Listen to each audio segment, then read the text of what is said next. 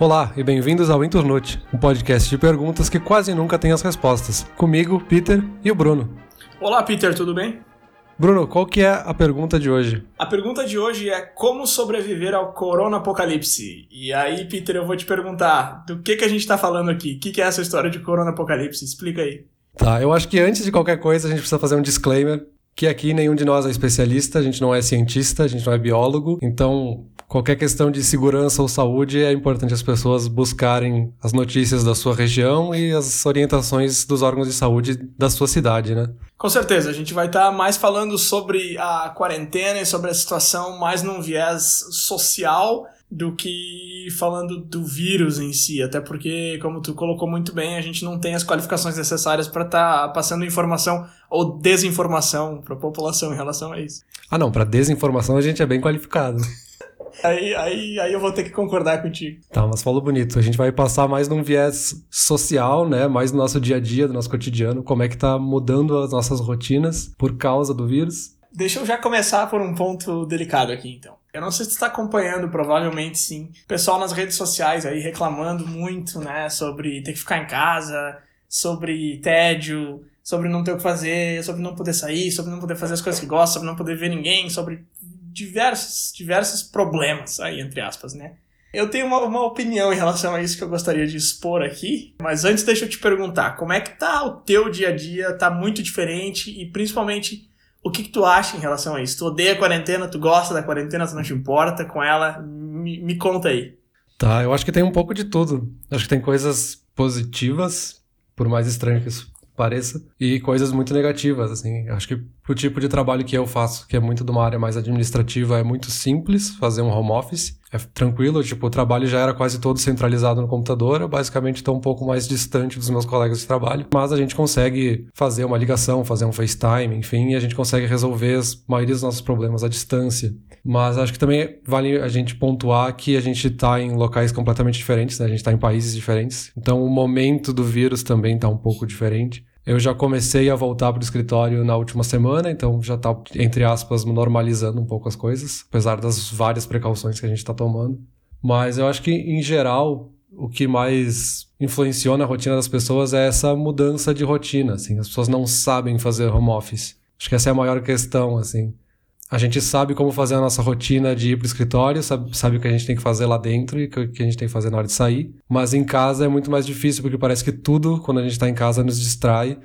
A gente perde a noção dos horários, a gente não sabe exatamente quando a gente começa a trabalhar e quando a gente tem que parar. Então, às vezes a pessoa está no meio de uma função e aí lembra que tem que botar a roupa para lavar e aí sai para fazer outra coisa, aí depois lembra que tem outra função para fazer e depois volta para fazer a comida. Então a gente perde um pouco essas noções. Eu acho que isso atrapalha muito a rotina que dá essa sensação de ficar perdido em casa, sabe? Não, com certeza. Teoricamente isso não deveria acontecer, né? Porque tu tá no teu horário de trabalho, tu não deveria estar tá botando roupa para lavar ou fazendo comida, porque se estivesse no escritório tu não teria essa opção. Mas acontece, com certeza. Eu não, eu não tô dizendo que tu tá errado, pelo contrário, tu tá certo e é um, é um fenômeno muito interessante, assim. E eu acho engraçado quando tu diz também que as pessoas não sabem fazer home office, porque eu acho que é uma coisa que varia muito de uma pessoa para outra, né? Eu não sei se é uma coisa de geração, se é uma coisa de personalidade, se é uma coisa de costume. É claro que a área que tu trabalha é, faz muita diferença, né? Por exemplo, eu trabalho numa escola, então, assim, pra gente mudou tudo. Porque a gente tinha salas de aula e agora a gente tem as salas no Zoom eu trabalhava na, na loja que vendia os livros e tudo mais, agora é óbvio que eu não tenho como fazer isso, a pessoa não vai vir aqui em casa buscar um livro. Então, para mim mudou bastante, assim. Mas eu acho muito engraçado observar como que as pessoas trabalham em casa, ou, ou deixam de trabalhar, enfim. Mas deixa eu voltar na minha pergunta lá, eu quero saber em relação a coisas eh, fora de trabalho, por exemplo, não poder ir no bar, sei lá, não sei. Cara, eu não sei, faz tempo que a gente não faz nada assim, juntos pessoalmente, eu não sei o que, que tu faz no final de semana, o que, que tu faz depois do trabalho, mas eu quero saber se essa parte fora do horário de trabalho Quanto que mudou para ti e quão feliz ou infeliz tu tá com essa mudança ou com a realização de que não teve mudança nenhuma com a quarentena aqui? Isso é uma coisa que a gente tá ouvindo também. Ah, por que, que as pessoas estão chamando o meu estilo de vida de quarentena? ah, sim, eu acho que esse é, esse é o ponto que as pessoas mais entendem errado. Porque todo mundo tá falando, nossa, agora eu vou ter que ficar em casa. Mas, meu, tu ficava em casa as maiores, maior quantidade dos fins de semana. Então não, não mudou nada na tua vida, sabe? Tá, eu não posso ir no bar, isso faz falta aniversário de amigos a gente não consegue se juntar para fazer alguma coisa, então isso é muito chato. Mas eu acho que 90% das coisas meio que permanecem igual, assim. A gente só tem essa obrigação de não poder sair. Para mim, acho que o que mais impactou é que eu e minha namorada, a gente gosta muito de jantar fora, então a gente não pode ir em restaurantes. E aí, ficar pedindo delivery não é a mesma coisa, né? Perde um pouco a graça de ir no restaurante, toda a questão da experiência e tal. Mas eu acho que a questão é que as pessoas estão percebendo, e talvez isso seja porque algumas semanas de quarentena já passaram, mas elas estão percebendo que não mudou tanta coisa assim, elas não saíam tanto de casa, sabe? Ninguém era tão sociável quanto achava que era. é verdade.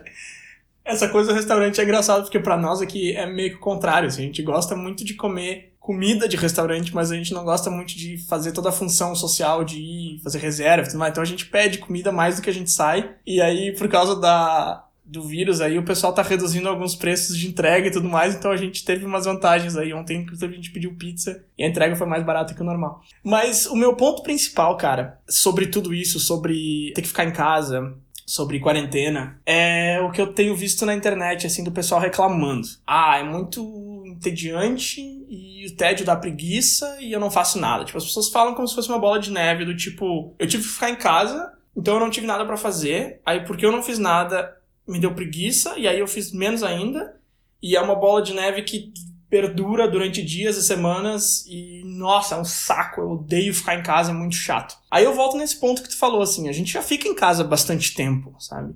E é uma coisa engraçada também porque a gente ouve muito as pessoas reclamarem antes antes do vírus, né? Normal assim, não é normal a gente ouve muitas pessoas reclamarem que não tem tempo para fazer as coisas. Ah, não tenho tempo para fazer nada. E agora elas estão reclamando do quê? Que elas têm tempo demais? Eu não, eu não, consigo entender a lógica por trás disso, sabe? Eu acho que tem muito um pouco aquela coisa também de ganhar um pouco de atenção na internet. Tipo, ah, eu tô sem nada pra fazer, então eu vou no Facebook postar que eu tô sem nada pra fazer.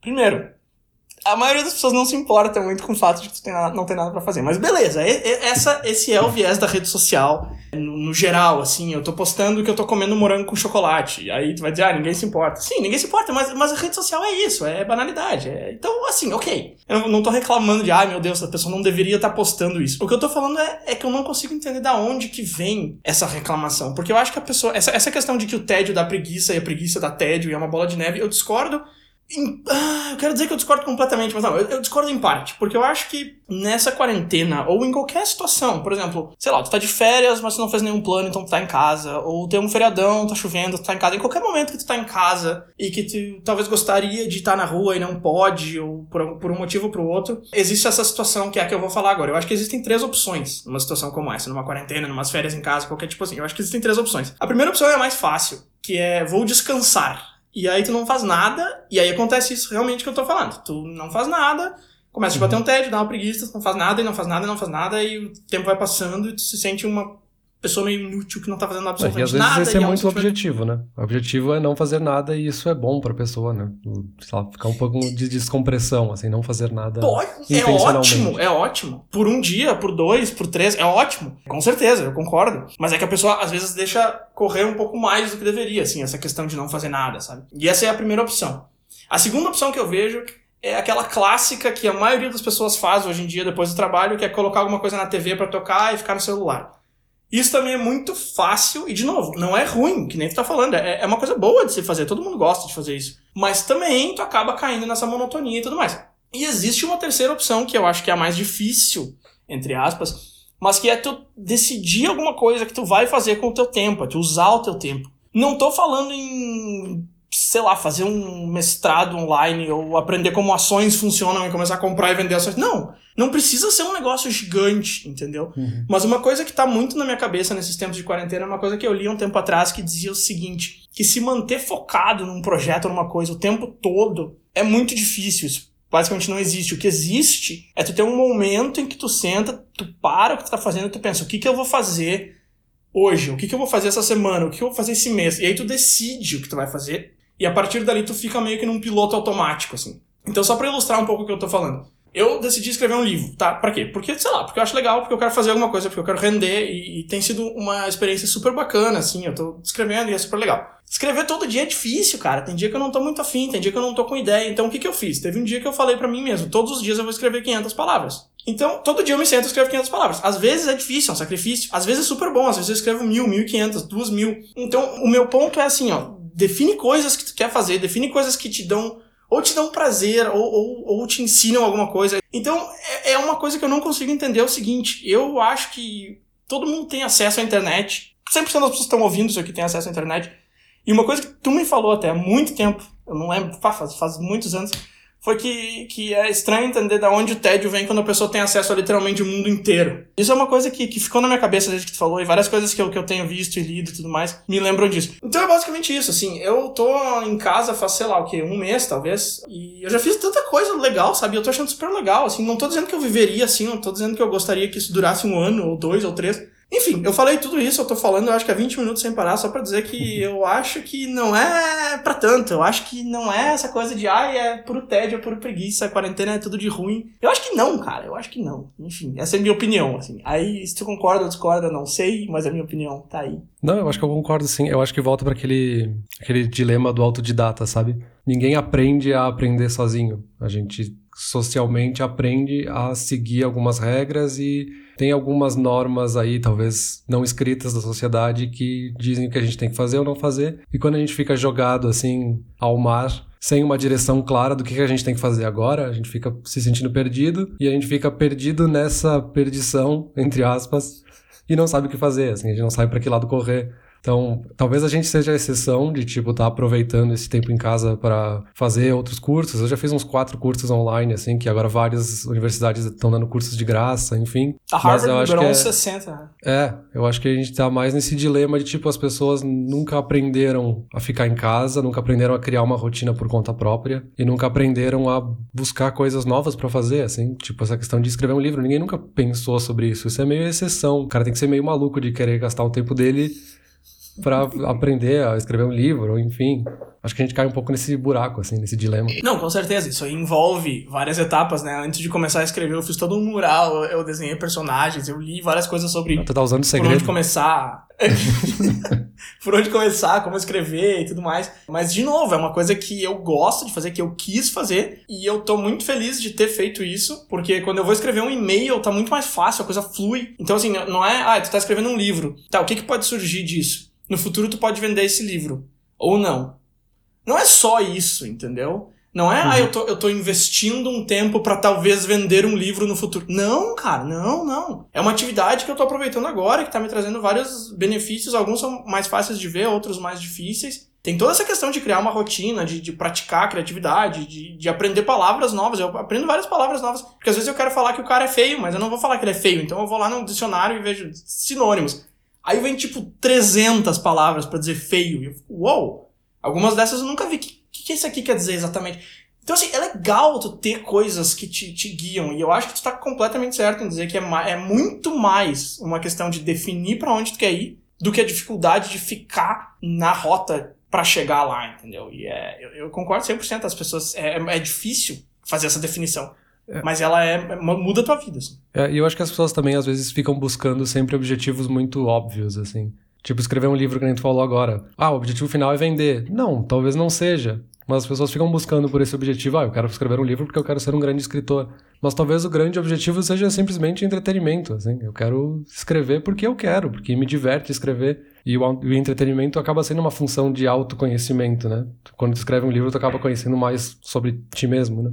Com certeza, 100% certo. Deixa eu só fazer um último asterisco antes de parar de falar. É, de... é que assim, eu, eu, eu, fico um pouco receoso de falar esse tipo de coisa porque parece que eu tô dizendo assim, vocês não sabem viver a vida de vocês e eu sei. Não é isso, cara, 100% não. Assim, como eu disse, se o teu negócio é sentar no sofá, botar uma TV e ficar no Facebook, beleza. Eu não tenho problema nenhum com isso, eu não acho que tá errado. Né? O que me incomoda é ver as pessoas fazendo isso e no fim do dia reclamando que fizeram isso. Então, assim, pô, a decisão é tua. É isso que me incomoda. Não tô dizendo que as pessoas estão erradas em fazer isso, não é isso. Mas é, só para fazer o último parêntese, eu gostaria de, de colocar também que eu não tô sugerindo, ah, escreva um livro. Não é isso. Foi um exemplo que eu dei. Mas tem coisas muito menores que eu fiz. Eu comprei um binóculo na Amazon. E aí todo dia, quando o pessoal tá na, nas janelas batendo palma, eu vou na rua e olho as pessoas. E é legal, é uma coisa divertida, é uma coisa diferente, é uma coisa que eu. Total, total. Eu encontrei um senhorzinho caminhando na, na varanda dele. É tipo uma varanda que dá uns cinco passos. Então ele ia pra um lado e voltava, ia pro lado e voltava. Eu fiquei assistindo um tempo, foi divertido. Teve outras coisas pequenas que eu fiz também, assim, que. Eu decidi, por exemplo. Essa é uma coisa também que eu fiz a decisão, e aí a partir daí foi muito mais fácil seguir. Eu decidi que eu ia consumir conteúdo mais relevante. Então, assim, assistir seriado é uma coisa óbvia. Muita gente faz. Liga Netflix e assiste seriado. Eu não faço muito. Eu assisto seriado, umas coisas que eu já vi. Eu assisti, por exemplo, The Office. Putz, eu já assisti The Office 300 vezes. Toda vez que eu sento na frente da TV, eu coloco The Office, entendeu? Aí eu decidi, não, esse mês eu não vou fazer isso. Esse mês eu vou, vou consumir um conteúdo que eu não conheço, um conteúdo relevante. Então, nesse mês eu já assisti quatro filmes que ganharam Oscar e tudo mais, que é uma coisa que eu não faço, cara. Assim, esse ano, antes de, de abril, agora eu tinha assistido dois filmes o ano inteiro, entendeu? Em abril agora eu já assisti seis. Então, assim, foi uma decisão que eu fiz de, não, peraí, deixa eu me inteirar um pouco mais, assim. Eu assisti a cerimônia do, dos Oscars eu, e eu não, não conhecia nada que estava acontecendo. E aí eu falei, não, deixa eu assistir isso aqui. Eu assisti outros seriados também, que é coisa que eu não fazia há muito tempo, assim. Eu, antigamente eu gostava de assistir seriado novo, hoje em dia eu tenho assistido sempre os mesmos no repeat. Então, assim, são velho, coisas que né? podem o ser velho, ele fica simples. sempre nas, nas mesmas coisas, tentando viver na própria nostalgia, tentando voltar no tempo, não aceita coisa Nossa nova. senhora. A música dessa geração Ah, é sempre pior. Ah, eu sei que eu tô envelhecendo mais rápido do que deveria, mas, poxa. Então, assim, eu acho que isso é legal. Eu acho que ter um norte é muito importante. Eu acho que definir esse norte é o ponto mais crucial, assim. E eu gostaria muito que mais pessoas percebessem isso, que é mais uma questão de definir o que tu quer fazer com o teu tempo, do que ficar se esforçando ou se culpando de não estar fazendo nada de útil. É, é definir o que tu quer fazer e a partir dali vai ser muito mais simples. E não precisa ser coisas enormes, como a gente falou, não precisa ser coisas gigantes. Começa pequeno acho que vale muito a pena. Eu acho que é muito legal tu terminar uma semana pensando, putz, eu fiz isso na terça, isso na quinta e isso aqui na sexta, do que tu terminar uma semana pensando, putz, lá se foram mais sete dias e os próximos sete dias vão ser iguais e os outros sete também.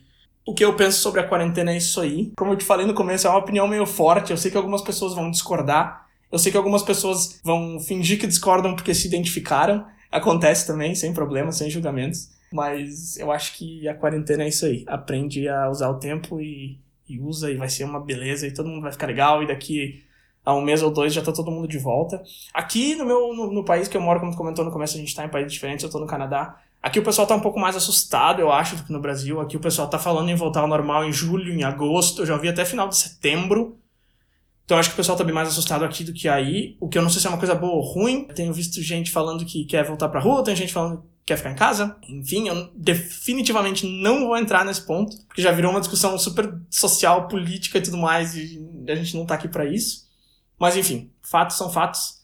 Aqui eu acho que a gente vai demorar um pouco mais para voltar, mas em seguida já tá todo mundo de volta ao normal e eu acho que é legal terminar essa epidemia tendo rendido, tendo feito coisas novas, tendo descoberto coisas legais, tendo aproveitado o tempo em casa e consigo mesmo, que é uma coisa difícil e eu acho que é uma coisa bem importante, saber aproveitar teu tempo contigo mesmo do que simplesmente dar graças quando acabou porque foi um horror, entendeu? Então eu acho que é isso aí. É, eu acho que um pouco não, não tem milagre, assim. Se a gente quer fazer coisas novas, a gente tem que se forçar um pouco a querer fazer essas coisas. Senão o tempo simplesmente vai passar e quando a gente olhar para trás, bah, não fiz nada, realmente. Então, acho que a gente tem que se forçar um pouco. E só para fazer um contraponto, Acho que ao mesmo tempo a gente vê muito mais pessoas se interessando por gastronomia. Pelo menos no meu círculo social eu vejo mais pessoas querendo aprender a cozinhar e testando receitas. Vejo muita gente querendo fazer pão. Tá todo mundo querendo fazer pão agora, por algum motivo. Então, eu anos que atrás isso é era cerveja, agora é pão. É, a nova moda é fazer pão. Mas eu acho que isso é uma coisa legal, assim, porque.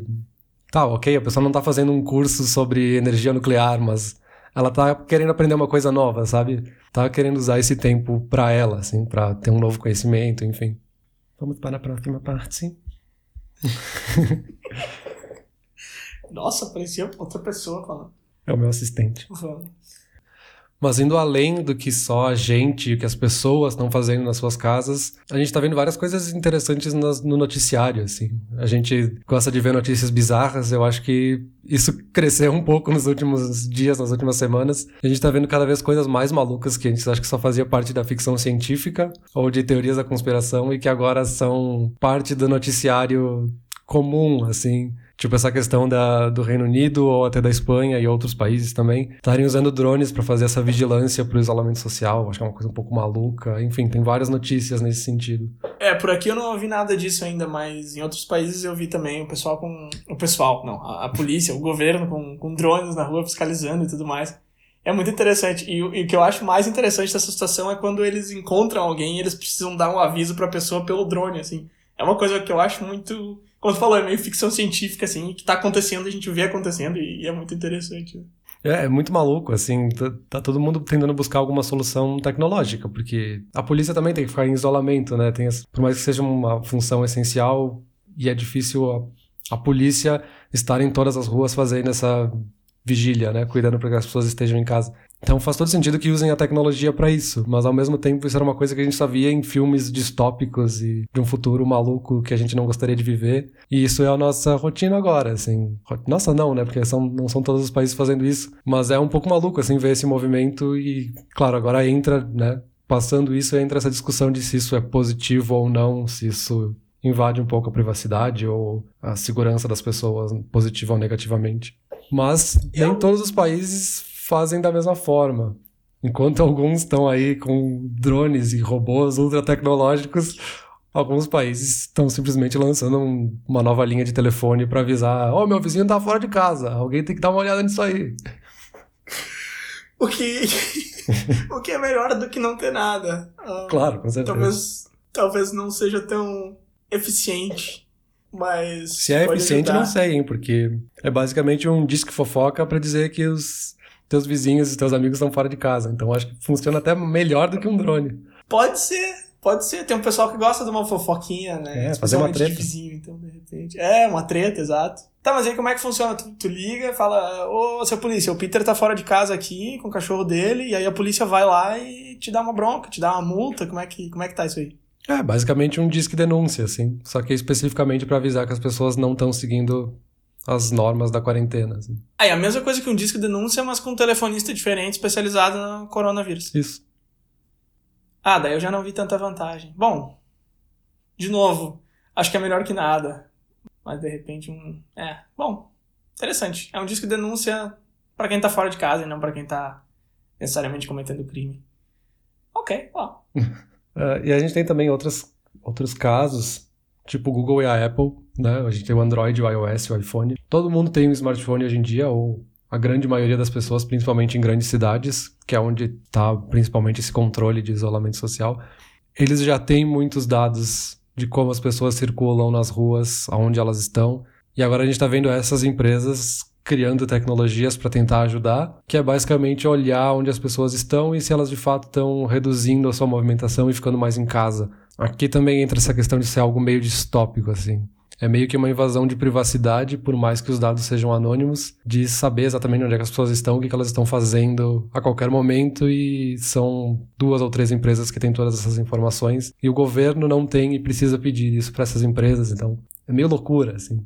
Eu acho que essa é mais uma daquelas situações em que a situação em si não é uma invasão de privacidade, ela simplesmente joga uma luz no quanto a nossa privacidade é invadida. Isso é aquele velho clichê, aquela velha discussão, quando tu cria uma conta no Google ou quando tu compra um iPhone, tu assina um, um termo bem longo que entre diversos outros termos diz que eles vão saber a tua localização e tudo mais. Por um lado, eles precisam saber disso para te oferecer todos os serviços que tu quer usar. Por outro, é um negócio meio esquisito, para algumas pessoas meio assustador. Eu particularmente não me importo importo tanto, mas eu entendo completamente o lado de quem, de quem se importa. Uhum. E realmente ver que essas empresas têm todas as. Isso é um ponto muito interessante que tu colocou. Essas empresas sabem tudo e o governo precisa bater na porta delas lá e falar: Ô pessoal, me ajuda aqui que eu realmente eu não faço ideia de onde que meus cidadãos estão, mas vocês sabem, então me ajudem. Isso é muito legal. Eu tava dando uma olhada nesse, nesses, nessas ferramentas que eles lançaram, tanto a Apple quanto o Google. São ferramentas bem legais, assim. Dá pra ver que a maioria dos países, territórios, tudo que eu pesquisei lá, teve uma queda bem grande, assim, de movimentação na rua e tal. A gente tá vendo isso, né? Olha pela janela e veja, mas é legal tu explorar diversos países e ter essas, essas, esses dados em tempo real e tal. É muito interessante isso que eles estão fazendo. É, tu comentou que a, que a, Apple e o Google estavam trabalhando juntas nessa. Né? Eu, eu vi um, uma ferramenta de cada, assim, durante a semana. Não sei se eles estão trabalhando juntos ou como é que é. É, eu não tenho muitos detalhes, eu acho que nem eles deram muitos detalhes ainda de como eles estão trabalhando nessa ferramenta. Mas a ideia é que eles usem os sinais de Bluetooth das, dos celulares, dos aparelhos, para que um fique mandando um sinalzinho para o outro para dizer que outro aparelho está por perto ou não. E aí, se o aparelho de uma pessoa que testou positivo for identificado, o governo tem alguma forma de entrar em contato com essa pessoa e falar que ela tem que fazer um teste ou que ela tem que ficar em isolamento. Então, é bem maluco, Rapaz, assim. Sério isso? E Caramba, tipo, ah, eles estão criando todo o sistema de uma forma anônima e tal, mas a gente sabe que qualquer sistema tem vulnerabilidades. Por mais que a gente não tenha encontrado nenhuma até agora, em algum momento alguém pode achar alguma vulnerabilidade nos sistemas, né? nossa, velho, mas eu não sabia que ia tão, tão a fundo a informação que eles têm, assim. Agora, saber de uma pessoa que testou positivo num celular que não é nem o dela que tá acusando. Nossa, isso é, isso é muito louco. É, muito distópico, é muito assim. É muito ficção científica. Não, não é nem ficção científica, eu acho. É que agora eu tô viajando aqui, porque antes, antes eu falei que eu tava assistindo seriados diferentes e tudo mais. Coincidentemente, o seriado que eu tô assistindo agora é Mr. Robot. Não sei se tu já viu, mas é o cara que basicamente ah, hackeia ah, e tal. Bem, bem nesse clima. E é, eu, dei, eu dei uma pesquisada mais a fundo e eu, eu vi hackers falando que esse seriado é a peça de mídia que, que representa essa questão de, de hackear e tal de forma mais realista, assim, em relação a outros filmes e seriados, onde a pessoa só vai lá, digita qualquer coisa no teclado e fala: Ah, entrei, descobri a senha. O Mr. Robot é bem diferente, ele é mais real, assim. Agora tu falando tá dessa questão que de CSI não é realista quando eles fazem algum hackeamento ou eles aumentam a qualidade das fotos. Esse de aumentar a qualidade é muito boa, né? Deixa eu dar um zoom e fica tudo em HD. A foto tá pixelada, mas se der um zoom ela fica HD. Não, mas aí tu tá falando dessa questão de vulnerabilidade e tal, e eu tava viajando nessa ideia de que, putz, os caras realmente têm muita informação sobre a gente, né? De novo, eu não acho que seja nenhum absurdo, porque eu não, eu não consigo ver situações onde isso seria ruim. Eu, não sei, cara. É, é uma discussão que eu acho que não vai caber aqui, porque é uma discussão um pouco mais pesada e pode entrar até pro filosófico e tudo mais. Mas que é muito louco. isso é, com certeza. É, tem esse contraste entre, entre ter segurança e ter privacidade, assim. Privacidade é para as pessoas boas, mas também é para quem faz coisas ruins. Então, às vezes a gente tem que abrir um pouco mão da privacidade para ter mais segurança, e aí a gente tem essa discussão infinita de o que é melhor, né? A gente ter mais privacidade ou ter mais segurança, enfim. Nossa, dá para fazer um podcast só sobre isso. O que vale mais, privacidade ou segurança? É, mas esse eu não vou participar, eu deixo para ti. Deixa para o futuro. Outra coisa que eu achei muito engraçado ainda falando da tecnologia, mas agora é uma adaptação estilo gambiarra, que são as pessoas usando, por exemplo, um drone para levar o cachorro passear, já que não podem sair de casa. Que eu achei sensacional, as pessoas adaptando de formas que ela, como elas podem, assim. Teve um que viralizou, né, que foi um cara fazendo isso em algum lugar da Europa, um país pequeno na Europa. Eu assisti o vídeo, é muito engraçado, o drone carregando o cachorro na coleira. Mas aí eu abri para ler mais informações e o primeiro comentário era quem foi que fez o vídeo. E eu fiquei, putz, o cara, o cara se deu o trabalho de botar o cachorro dele a passear com um drone e algum malandrão foi na rua e filmou o cachorro sendo passeado pelo drone, então, putz, não adiantou pra nada. Ah, né? talvez era outro drone. Talvez era outro drone filmando, talvez era. Pode ser. Pode ser. Aí, aí a gente já entra numa. Provavelmente é, não é. Fica... Mas eu tenho uma mais gambiarra pra ti do que essa aí, que é a, a menina que mandou o cachorro dela comprar salgadinho, né? Que ela botou um papel. Eu não vi essa. Esse aí foi massa. Ela botou um papel colado no cachorro dizendo me vende um cheeto, sei lá, um negócio assim. E botou o cachorro e, aí o, e o dinheiro junto com o papel, o cachorro atravessou a rua e voltou com o cheetos na boca. Sensacional, não Essa aí ela, ela tirou a foto de dentro da casa, ela, ela tirou a foto do cachorro na rua. Então essa aí funcionou 100%. Agora tu me diz, o que é mais eficiente, um cachorro ou um drone? Ah, ah imagina quando os dois se unem. o que eu achei mais gambiarra de todos que eu vi, que eu achei genial, foi simplesmente um cara que pegou, tipo, uma corda imensa, assim, de, sei lá, 500 metros, largou o cachorro pela varanda e deixou ele passeando no pátio do, do prédio, assim. Depois puxou o cachorro pelo, pela corda de volta pra cima. Puxou o cachorro pela Tá, mas como é que ele largou o cachorro? De que andar o cara soltando tava? a corda, assim, janela abaixo. Depois deixou o cachorro ali, passeando um pouco, depois puxou pra cima. Cara, que loucura. Eu acho que isso é um pouco de exagero, não? O cara desce Óbvio. um cachorro. Bom, eu não sei, eu não sei. Eu não sei também. Daqui a pouco o cara é grupo de risco, daqui a pouco o cara tá contaminado. Sei lá, a gente não sabe as razões por trás, né? Mas que é esquisito jogar teu cachorro pela varanda pendurado numa corda. Esquisito é pouco, coitado do cachorro. É no, é, no mínimo curioso. A gente teve um outro caso maluco também, que são os nomes das crianças. As pessoas gostam de dar nomes temáticos para seus filhos de acordo com o que acontece na sociedade nessa época. Então, por exemplo, no Brasil, sempre que tem uma Copa do Mundo, a gente sabe que os nomes dos jogadores mais populares também acabam sendo nome de crianças que nascem naquele mesmo ano. E aí, não por acaso, na Índia, um cara colocou, um cara colocou o nome das crianças de Corona e Covid. Então, para seguir a temática do ano. Ah, o cara teve gêmeos e pensou, putz, que nome eu vou dar, né? São dois, não tava esperando, tava esperando um só. Ah, já sei. Ah, haha, Corona e Covid. Mas eu fiz, eu dei uma, eu fiz uma pesquisa rápida aqui, eu descobri que existem mais pessoas com esse nome já. Especialmente corona, tem vários. É, não, corona, corona é uma palavra que existe em espanhol, né? Que é da onde vem a, o nome do vírus, vem por causa de que ele tem uma forma parecida com uma coroa. Corona é coroa em espanhol, né? Então, Isso, isso. é um pouco ok que existam algumas pessoas com esse nome, mas especificamente Covid é muito maluco. Cara, é uma, é uma ótima maneira de começar uma conversa, né? Quando essa criatura tiver uns 20 e poucos anos, ela vai falar: Ah, da onde que vem o teu nome? Ah, senta aqui que eu vou te contar uma história. Quando Na eu nasci, época. o mundo estava em pandemia. O problema é que a pessoa não vai nem lembrar dessa pandemia, né? Porque a criança tem o que agora? Dois meses de idade. É, exato. Ah, ah, tu comentou de The Office antes. Teve um artigo que eu te mandei que falava um pouco sobre Uhum. Como essa, esse dia a dia que a gente via na série do The Office talvez não exista mais e com essa pandemia talvez exista ainda menos. Então o The Office ele basicamente está celebrando uma época da vida de escritório que não existe mais, assim. Eu achei bem exagerado esse teu. É, tu sabe que não fui eu que escrevi. Eu achei bem né? legal, eu li ele inteiro. Não é meu artigo. Calma, calma, deixa eu, deixa, eu, deixa eu defender um pouco. Eu achei bem legal, eu li ele inteiro, que é uma coisa que eu não necessariamente faço para todos os artigos que tem mais de, de uma tela inteira de computador. Mas eu achei um pouco exagerado, assim, porque o cara tá falando, ah, The Office celebra, como falou, celebra um, um estilo de trabalho que não existe mais, que é dentro do escritório. Beleza, talvez o cara que escreveu esteja trabalhando num lugar diferente, mas os escritórios ainda existem no mundo inteiro, entendeu? Eu achei um pouco exagerado, assim. E aí isso leva muito, levanta muito a questão do o corona vai mudar a maneira com, pela qual trabalhamos, o corona vai mudar a maneira que. Isso é uma coisa que eu tenho ouvido bastante, assim. Antes estava mais como pergunta. né? Ah, será que a população vai aprender alguma coisa? Ou será que o trabalho vai ser diferente depois que a pandemia passar? E agora as pessoas já estão mais dizendo, como se fosse um fato, assim. Ah, quando voltar ao normal, nem tudo vai voltar a ser como era. Algumas profissões perceberam que não precisam ir para o escritório todo dia.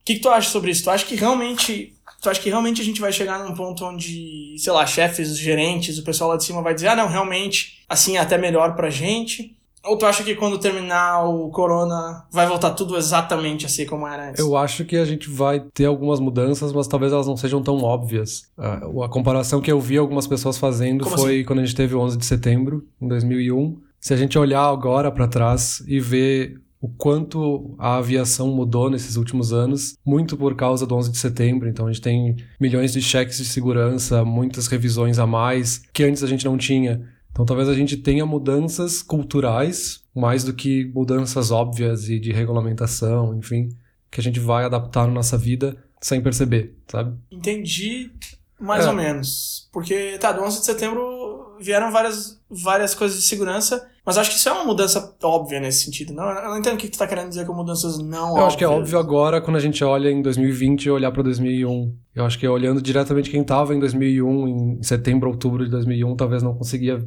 visualizar o quanto pudesse mudar ou o quanto deixaria de mudar. Eu acho que é muito cedo pra gente dizer o que, que vai mudar no futuro por causa do coronavírus, sabe? Ah, esse é um ponto interessante. Sabe que uma vez eu fiz um curso online de psicologia, porque, sei lá, por que não? E uma, uma das coisas mais interessantes que eu aprendi nesse curso foi que existe um fenômeno, eu não sei como ele é chamado em português, mas eh, no original ele eh, chama I knew it all along, que é tipo, eu já sabia, entre aspas. Que depois que uma coisa acontece, a pessoa tem a tendência de olhar para aquela coisa e dizer, tá, mas isso era óbvio. Né? E agora essa questão, essa questão que você tá falando de que aumentar a segurança não era uma coisa tão óbvia para quem tava lá em 2001, mas parece óbvia para quem tá olhando daqui, é verdade, realmente. É, é muito Não mais fácil profetizar o passado do que tentar visualizar o futuro, né? Tá, então basicamente o que tu tá falando é que sim, tu acha que vão existir mudanças, mas que é meio difícil dizer agora que mudanças serão essas. Que não vai necessariamente ser as pessoas vão trabalhar de casa, ponto. É, a gente já teve alguns casos talvez um pouco parecidos, acho que nada nunca nessa proporção, assim. Mas a gente teve em 2006, se não me engano, epidemia de SARS, que era outro tipo de coronavírus lá na Coreia. E isso mudou um pouco a rotina das pessoas. assim, elas começaram a usar mais máscaras no seu dia a dia. Quem estava gripado já deixava de ir pro trabalho muito antes, quando tinha sintomas muito mais leves do que quando hoje, né? Quando a gente já, já tá muito resfriado para deixar de ir pro trabalho. Então, talvez a gente tenha mudanças que a gente não perceba agora, sabe? Entendi, entendi. É, faz bastante sentido, acho que sim, acho que sim. E talvez não só em trabalho, né? Talvez a questão social também, não sei. Não sei, acho que isso é um, é um pouco mais pessoal de cada um, assim, mas talvez pessoas que não faziam questão, que não procuravam estar com amigos antes, agora estão percebendo que isso faz mais falta. Enfim, acho que pode mudar essa questão do trabalho, como tu falou, acho que pode mudar uma questão mais social e acho que pode mudar um pouco na cabeça das, das pessoas também, principalmente aquelas que estão infelizes com, com a quarentena agora, seja, seja por um motivo, seja por outro. Mas com certeza vai deixar alguma marca. É, para ficar no clichê, só o tempo dirá. Só o tempo. só o tempo dirá, só o tempo dirá. Sempre que a gente fala desse tipo de coisa, eu fico pensando, eu fico nos imaginando, ouvindo esse podcast daqui a uns 10 anos e pensando, nossa, a gente errou todas as nossas previsões. Com certeza é isso que vai acontecer. Pessoas sem qualificação nenhuma falando sobre assuntos que não entendem, tendo previsões precisas que não vão acontecer. Ah, cara, mas coloca como se a gente tivesse, tipo, nós dois num auditório e alguém joga um assunto que a gente nunca ouviu e a gente tem que improvisar. Não é, não é pra tanto também, pô. É, pô a gente deu, a gente deu uma estudada e tudo mais. Primeiro que é a gente que escolhe o assunto, entendeu? Então a gente não vai escolher alguma coisa que a gente não faz ideia nenhuma. Tipo assim, criação é de porco. Ainda. Putz, eu não vou falar sobre criação de porco, eu não sei como é que faz. Tem mais alguma coisa que tu queira comentar sobre Covid, coronavírus e o corona apocalipse? Acho que a última coisa que eu gostaria de colocar é que mudança de comportamento é um, é um ponto muito interessante. A gente falou várias vezes, falou sobre coisas que vão mudar, sobre coisas que mudaram, mas a gente não comentou nada mais pontual, assim. Acho que também não cabe aqui a gente ficar passando dados, estatísticas e tudo mais. Mas uma coisa que nos interessa muito, que é, por exemplo, podcast, músicas e tudo mais, a gente deu uma olhada em, em, em dados e números, e é uma mudança muito legal. De novo, são coisas óbvias, mas que são interessantes, assim. Por exemplo, antes o pico do Spotify era às 7 da manhã e agora é às 9. Tipo, tá, óbvio, porque as pessoas não precisam mais ir pro trabalho, mas é legal perceber isso, sabe? Eu acho interessante. Ou que antes as playlists mais felizes eram mais tocadas na sexta-feira e agora não tem mais essa, essa mudança, as pessoas escutam todos os dias da semana, tipo, meio que virou tudo uma coisa só, assim. Antes as pessoas ouviam um tipo de música durante a semana e outro tipo durante o final de semana, e agora é meio que tudo junto, assim. Isso é legal, isso, isso aponta vários quesitos em relação a, a, a como que a pessoa tá lidando com essa questão de ficar em casa. A pessoa que tá ouvindo durante a semana que ela ouvia no final de semana, provavelmente é uma pessoa que não montou um escritório para ela em casa e foi lá. É uma pessoa que tá vivendo a vida dela em casa e trabalhando no lado, assim. É uma pessoa que tá sentada no sofá com, com o notebook do lado, assim, entendeu? E, e aí volta lá no começo aquela coisa de é a pessoa que tá lavando a roupa e fazendo o almoço. E... Isso é muito legal, assim, de novo, a gente não tá aqui para julgar se isso é certo ou errado, se isso é bom ou é ruim, mas que é interessante, eu, eu acho muito interessante. Qualquer mudança de comportamento em, em grande escala, eu acho que é uma coisa muito interessante que vale a pena acompanhar de perto. Seja para tá inteirado mesmo, ou seja para encontrar insights e coisas que, que, que, podem ser valiosas aí. É, eu acho que um pouco dessa loucura é porque a gente tem essa sensação de que aconteceu da noite pro dia. Ninguém teve tempo de se preparar, de montar um espaço em casa para ser o seu escritório. O pessoal teve que pegar o notebook e começar a trabalhar, que seja na cozinha de casa, porque precisava resolver, sabe? Então, acho que muitas dessas mudanças vai disso, assim, de, de novo a gente criar esse aprendizado de trabalhar fora do ambiente de trabalho propriamente dito. Não, com certeza. Eu mesmo estou trabalhando na mesa de jantar aqui. Eu e minha esposa, a gente tirou os pratos, tirou a decoração, botou um laptop de cada lado e a gente está trabalhando na mesa de jantar. Volta e meia a gente liga a TV e põe Spotify tocando. Então eu, eu entro nessas estatísticas, né? De novo, eu não estou falando de fora, falando, ai, olha só o que eles estão fazendo. Não, não. Eu, eu entro, eu me encaixo. Só que eu acho muito legal ver que é um movimento maior, assim, que não sou só eu aqui na minha casa fazendo isso, ou enfim. Tá todo mundo no mesmo problema. E tu aí tem mais alguma coisa para colocar em relação a esse tema todo aí, essa bagunça do Corona Apocalipse? Eu tenho, eu quero levantar uma polêmica. Levanta. Que aqui agora a gente falou sobre coisas que a gente leu no noticiário, sobre percepções pessoais, mas ninguém falou sobre a verdade. Qual é a verdade? Qual é? Ai, ai, ai, ai, ai, deixa eu me sentar para trás aqui. Não, um pouquinho de teorias da conspiração também, pra gente finalizar bem o episódio. Vamos lá, A gente pronto. sabe que o óbvio do porquê esse vírus foi criado, que é porque, como como a gente já sabe, os pássaros não existem. E esse vírus foi obviamente criado para que as pessoas sejam obrigadas a ficar em casa enquanto o governo troca a bateria das pombas que estão na rua. Para finalizar, eu acho que é isso. Acho que a gente tem que acabar com esse momento de reflexão para as pessoas. Então, nesse grande clima de despedida, eu quero dar um tchau para todo mundo. A gente pode colocar na descrição do, desse episódio a entrevista com o cara que fala sobre a teoria das pombas não existirem. Porque eu, eu, eu, sei que tu já tá no grupo, né, das pessoas que acreditam que realmente os pássaros não existem. Eu ainda tô um pouco dividido, então acho que se a gente puder colocar aquela entrevista que eu te mandei uns dias atrás do, do cara que, que criou o outdoor lá, que diz pássaros não são reais e colocou nos Estados Unidos. Acho que se a gente pudesse colocar o, o link pro vídeo dessa, dessa entrevista, eu acho que pode enriquecer bastante o repertório do, do pessoal que tá nos escutando aqui. Vamos pensar sobre esse caso, se a gente quer disseminar essa informação. tá, chega pra essa semana. Fica no ar. Tá, vamos, vamos fechar como a gente fechou o primeiro. Vamos, vamos nos perguntar. Nos.